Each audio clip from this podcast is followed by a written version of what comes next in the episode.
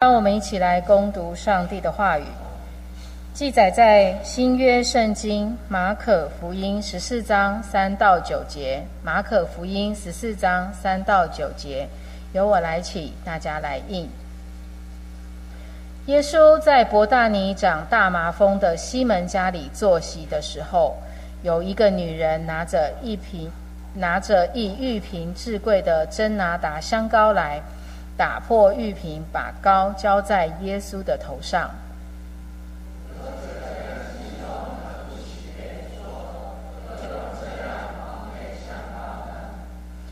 这香膏可以卖三十多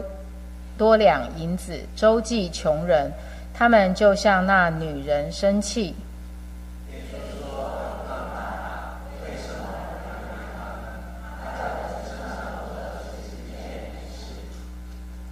因为常有穷人和你们同在，要向他们行善，随时都可以。只是你们不常有我。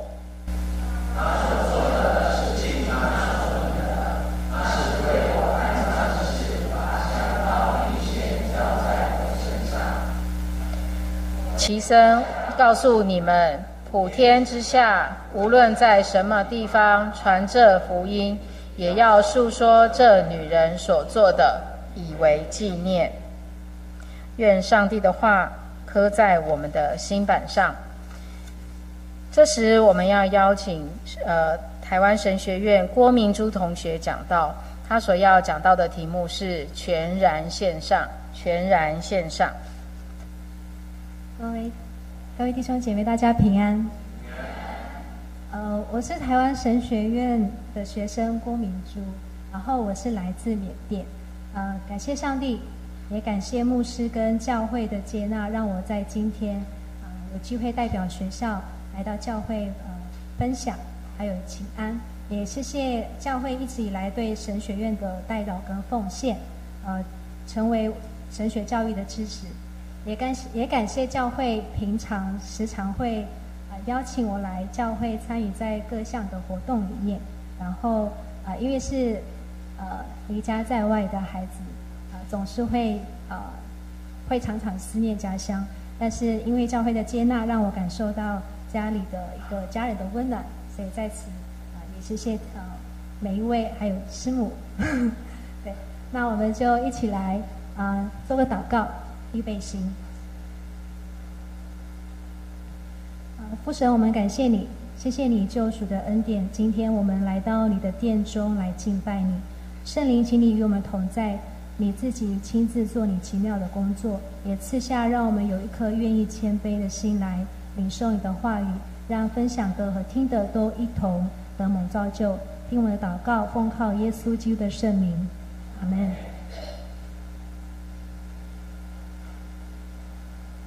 啊，今天的故事。啊，是一个女人，她没有名字，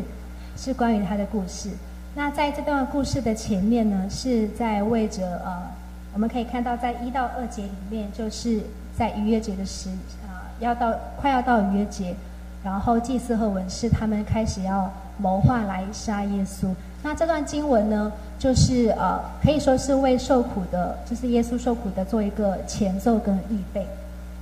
那故事我们就进到说，耶稣他直接来到一个曾经长大麻风的西门的家。那我想，如果这个西门他啊没有痊愈的话，应该是没办法啊，就是设款招待耶稣。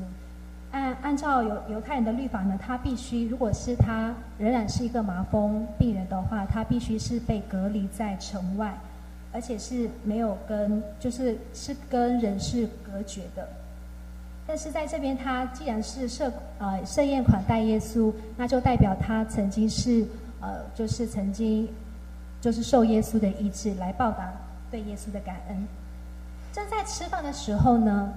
啊，就是有一个特面呃比较特别的画面，就是有个女人她进来了。其实这个画面不太正常，是因为在当时女人是被轻视的，不能随便进来一个男人的宴会，而且她是。所以他是冒着被啊，有可能是被挨骂或者是被赶出去的情况下，啊，但是他还是来见耶稣。他不单单是来见耶稣，他带着一份礼物，就是用玉瓶装的呃非常贵的纯拿达香膏。这个香膏的价格，我想大家都呃在从经文里面可以看到，说它是啊三百多个银币，那可以说是相当于当时候犹太工人的一年的工钱。那接着呢，这个女人她就打破玉瓶，就把香膏浇在耶稣的头上。通常呢，如果为客人磨香膏，其实是为了让从远方来的客人，就是用香料香料的香味去提醒神呃提神醒脑。或者是就是可以呃除去旅途的疲劳感，因为太珍贵了，所以就只给那些很珍贵的客人使用。那从这里的从这个的他的举动来看呢，我们就可以看到这个女人她对耶稣的推崇跟尊敬。不止如此，她是还打破玉瓶，而且意思就代表说她没有为自己留下一滴香呃这个香油膏。这个举动在犹太人的传统里面呢。他是呃，只为就是死人磨香料，就是才会把这个瓶子打破，然后把这个碎片呢就留在墓地。啊，一个被轻视的女人做这些不寻常的举动，一定是引起了宴会上其他人的注意力。感觉这女人有点，如果是用现代的话讲，有点有点嚣张，或者是就是在呃一个呃在。当时的时候的社会一定是呃男男男生的权威会比较大，从所以一定会惹他们不高兴。那在这这几个人呢，就对女人就非常生气。原来的意思是有点被激怒到了，就不是一般的啊就生气或者是看不惯的呃那个样子，应该是有点被激怒到的啊意思。他他们就说：哎，何必这么浪费？这个可以卖三百多个来周济穷人。但虽然他们这样子去责骂这个女人，但是耶稣的回应是：不要为难她，她在我身上所做的是一件美事。当别人认为女人的举动很嚣张或者是很浪费，但耶稣却称赞她做的是一件美事。耶稣其实不是不在乎穷人的需要，啊，因为。耶稣曾经要求一位财主去卖掉他所有的财产，分给穷人。昼夜中，特别在过节的时候，周济穷人是犹太人的习惯。我们在啊呃在昼夜的圣经里面可以清楚的看到，耶稣他也接着解释说：因为常有穷人跟你们在一起，你要向他们行善呢，随时都 OK，但是你们不常有我。这个时候，耶稣他认为，呃，最重要的是他不能常常跟这些人在一起了，能为他做的机会不多了。因为耶稣说，他所做的是尽他所能的，他是为了我的安葬，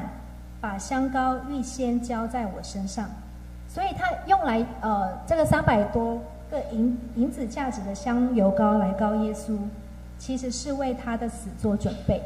比起。拿这些钱去周济穷人，其实是更美好，所以耶稣才会称赞女人说这是一件美事。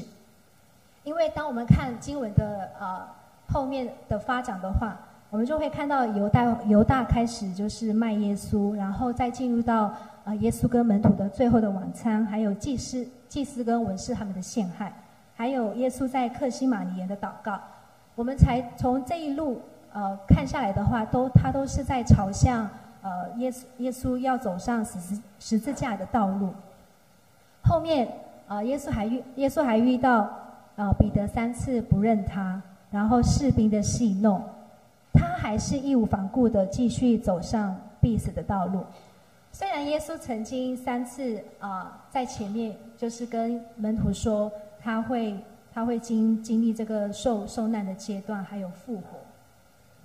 但是我们从后面门徒的回应来看的话，其实门徒们还不是完全明白耶稣的这个救赎的计划是什么。但是这个时候呢，只有这个女人的行动，就是得到了耶稣的称赞。她或许并不知道耶稣即将被钉死在十字架上，但是她的举动间接的回应了耶稣。主要的原因是在于时机，就是耶稣的安葬，而他的回应就是尽他的所能献给耶稣。他付出自己所拥有的，只专注在耶稣的身上，不为别的，只为耶稣。就像呃穷寡妇，她把所有的两个铜板都奉献出来，而这个女人呢，她是把她最珍贵的香油膏一滴不留，全部献给耶稣。其实，在原来的意思当中，耶稣对这两位啊女人妇人的称赞是一样的意思，就是他们把他们所有的来献给耶稣，所以不在于他们献上的是多少，而是在于他们呃，而是在于他们都将自己所拥有的献给了一位即将为他们献上生命的人。同时，这个女人她为耶稣呃涂抹香油，又又是为呃。耶稣的十要走十字架的道路做准备，也就是等等同于宣告他是弥赛亚。他的行动呢，不知不觉的参与在耶稣即将要做的救赎工作，并见证耶稣的耶稣是君王以及弥赛亚的身份。因为在这个救赎计划里面，就是包含这个女人，也包含啊刚刚的穷寡妇。耶稣为这女人、这女人们定时价，然而他们都成了这救赎计划的一部分。当普天下的人在传讲耶稣的福音的时候，都会提到耶稣在预备受苦前，曾经赞赏这个女人为他的安葬所做的美事。有关耶稣的故事，一开始我是无感的，因为诶，或许是我年纪很小。呃，或许就是那个时候，虽然是从小在教会长大，然后耶稣耶稣的故事，就是经文一些圣经的故事都很熟悉，但那个时候因为太小，这大概是十岁，我还是没有什么感觉。我去教会只是为了想要得到一呃一些奖品，就是呃如果你圣经考试拿第一名的话，反正就是一定会有奖品，所以我都会很开心的去教会。但是我并不懂耶稣，呃。对我，他做了什么，或者是他对我的爱到底是什么样的感觉？你其实并不太知道。在有有有一次，就是在我十岁的时候，妈妈她就把我寄放在缅甸北部姨妈的家里。然后呢，因为我们是算是华侨，所以从小就是要读缅文跟中文两个双语，就是一起要呃一起上学。但是缅文学校的话，是因为是公立的，所以不用啊不用缴学费，只缴只需要缴报名费，还有课本啊这些就可以了。但是中文学校的话，必须要付啊必须要缴学费才可以啊上学。那因为嗯，所以姨妈她就她知道我是基督徒，她就把我送到就是一个牧师开办的小学，就开到就到六六年级，对。然后呢，陈牧师跟师母呢，他们。有八个孩子，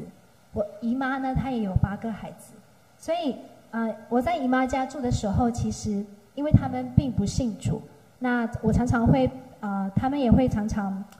常常会说耶稣是鸡屁股这样子，就是比较是有点嘲笑的啊味道的嘲笑的意思。但是因为那个时候我还不懂，所以我不知道要怎么样去跟他们讲这件事情，我也不太懂耶稣到底对我的含义是什么。那呃，因为呃，牧师跟牧师跟师母呢，他们为了要照顾一些家里困难的孩子，让他们有机会上学，所以呢，他们全家就自己盖茅草屋，然后还有一些还有用篱笆把旁边就是围起来，就变成一个小小的、很简陋的课室。呃，牧师知道我的状况之后呢，他就说我就不用缴学费，你就可以直接来上课。我真的很开心，因为呃，我那个时候我记得我是非常喜欢读书的。那个时候，如果家里状况不好，还有一个方法是可以为父母争光，那就是抢第一名。然后呢，至少你在读书的这方面可以让父母省心，就是啊，可以在他就是在亲戚人的面前可以告诉说啊，我的女我我我的孩子是就是读书很厉害这样子。所以我那个时候读书是为了想要为啊辛苦的妈妈带来一些啊喜悦，还有就是为了要减轻家里面的负担，所以我每年都会争第一名，因为第一名的奖金跟那个书本就是都是新的，所以我都会想要去争取拿到第一名来得到这些东西的时候，我就不用跟家里呃就是去拿钱去买这些呃东西。所以我那个时候呃牧师全家真的是他们把我当做是像是真的呃就是一个女儿来呃疼爱，只要在学校我都是非常的开心，而且是那种开心到爆的。而且他们吃什么，我就可以吃什么；然后牧师的小孩玩什么，我就可以玩什么。而且我也常常看见很多家长来找牧师，就说：“啊，牧师，对不起，这一次真的非常困难，可不可以下次再讲？”所以每一次每一次，我都看见很多人来找牧师拖欠这个呃学费，所以每一次呢，牧师都是就是这样子点头，好好好，没关系，这样子。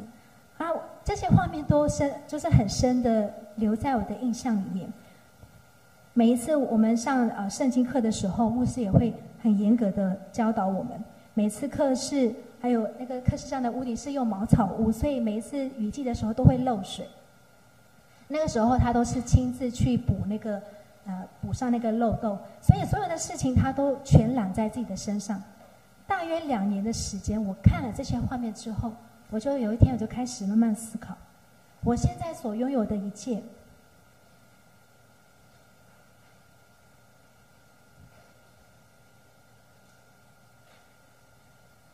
为我们并没有血缘的关系。呃，我在姨妈家的时候，跟在学校的那个感受差别是很大的，所以我就思考说，嗯，然后他。他们怎么可以把我当做是真的是当做自己的女儿来看来对待呢？是什么样的动力跟爱是他可以做到？他可以表现出他对我的爱这样子。所以有一天晚上，我在学校院子散步，而且那个时候我记得我应该是快十一到十二岁了。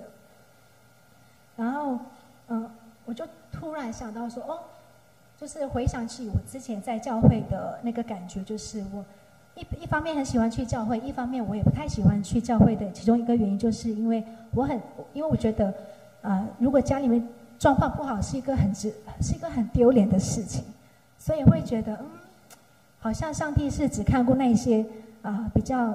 条件比较好的人，啊，但是今天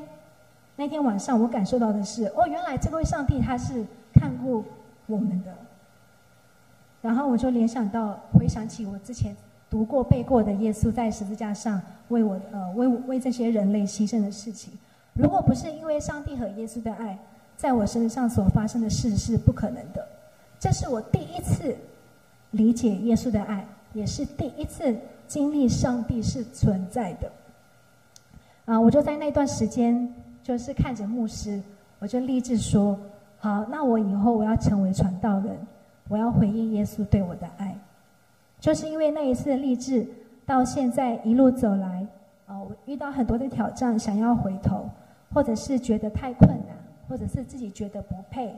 或者是当我会怀怀疑上帝到底，啊，你你到底有没有呃同在的时候，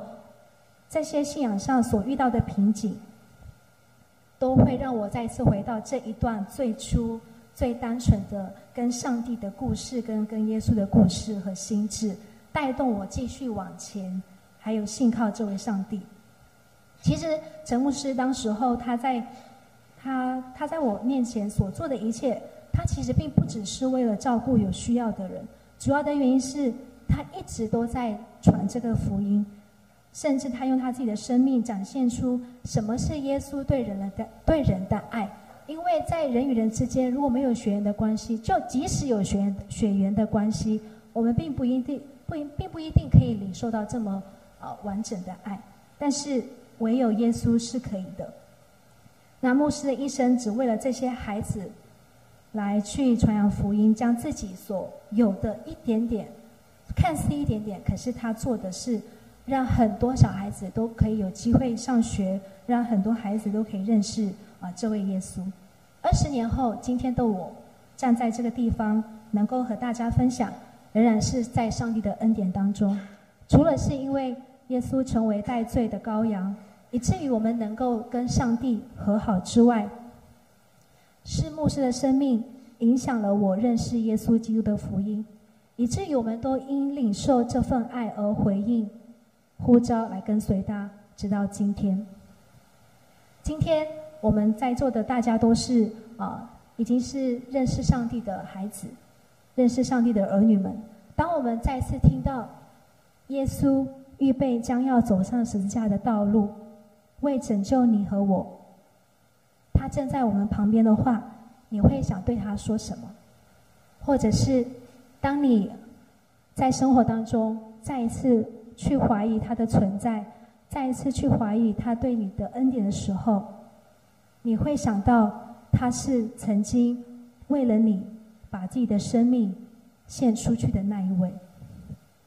或者在今天的这个故事当中，